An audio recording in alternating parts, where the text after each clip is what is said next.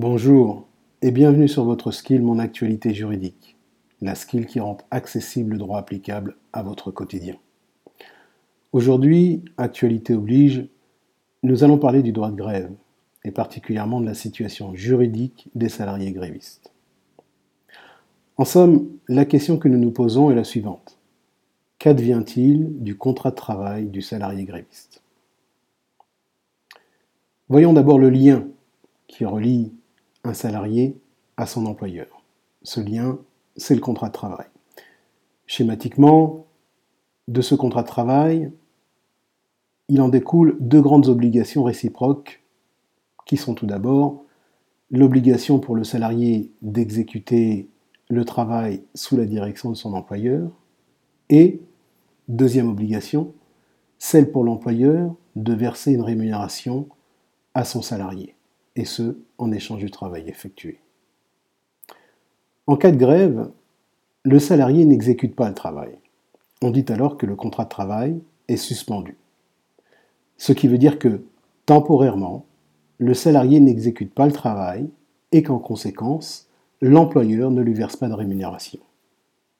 Lorsque le salarié reprendra le travail, le contrat de travail ne sera plus suspendu et l'employeur reprendra le versement de la rémunération du salarié. Ainsi, l'employeur fait une retenue sur le salaire du salarié, et ce, proportionnellement à la durée de la cessation du travail. Cette retenue euh, pourra également concerner, en sus du salaire, certains accessoires du salaire, tels que par exemple une indemnité de déplacement. Il est à noter qu'il est interdit pour l'employeur de mentionner la participation à la grève sur le bulletin de paie du salarié.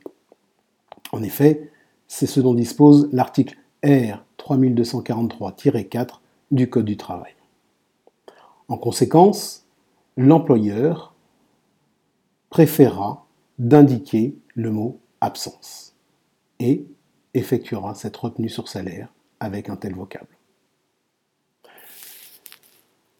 Il existe deux exceptions au principe de la retenue sur salaire.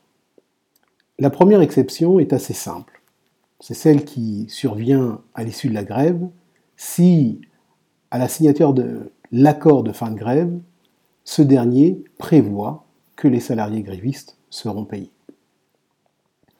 La deuxième exception est plus particulière. En effet, il arrive parfois que les salariés grévistes doivent être payés malgré la cessation du travail. C'est notamment le cas lorsque l'arrêt du travail est dû à un manquement grave et délibéré de l'employeur à ses obligations. Prenons un exemple. Imaginons qu'un employeur manque à son obligation de sécurité en ne palliant pas la défaillance de structure d'un bâtiment qui menace de s'écrouler sur ses salariés, ou un bâtiment pour lequel un salarié a déjà été blessé. L'employeur se refuse à effectuer les travaux nécessaires, mettant en péril la vie de ses salariés. Dans ce cas, les salariés décident de faire grève et donc cessent temporairement de travailler. Eh bien, ces salariés devront être payés. En effet, le manquement grave et délibéré de l'employeur à son obligation de sécurité a contraint ses salariés de cesser le travail pour faire respecter leurs droits essentiels. Et c'est en effet ce que dit la jurisprudence de la Cour de cassation. Récapitulons.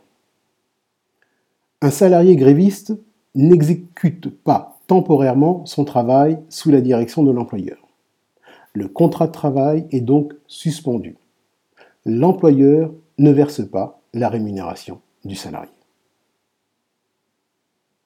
Il est à noter que l'employeur ne peut pas sanctionner un salarié ou prendre une mesure discriminatoire à l'encontre de ce même salarié gréviste.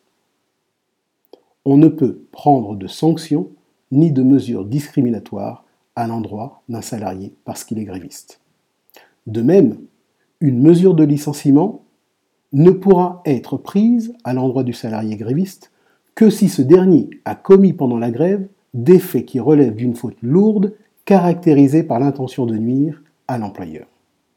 Mais nous verrons ce point dans notre prochain flash briefing qui abordera l'organisation du travail pendant la grève.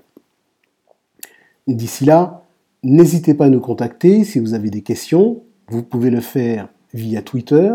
Nous sommes at getlegal, c'est-à-dire G-A-I-T-L-E-G-A-L. Ou vous pouvez également nous joindre via la messagerie de votre compte GetLegal si vous êtes abonné. Enfin, si ce flash briefing vous a plu, n'hésitez pas à laisser 5 étoiles et un commentaire sur Amazon. À très bientôt.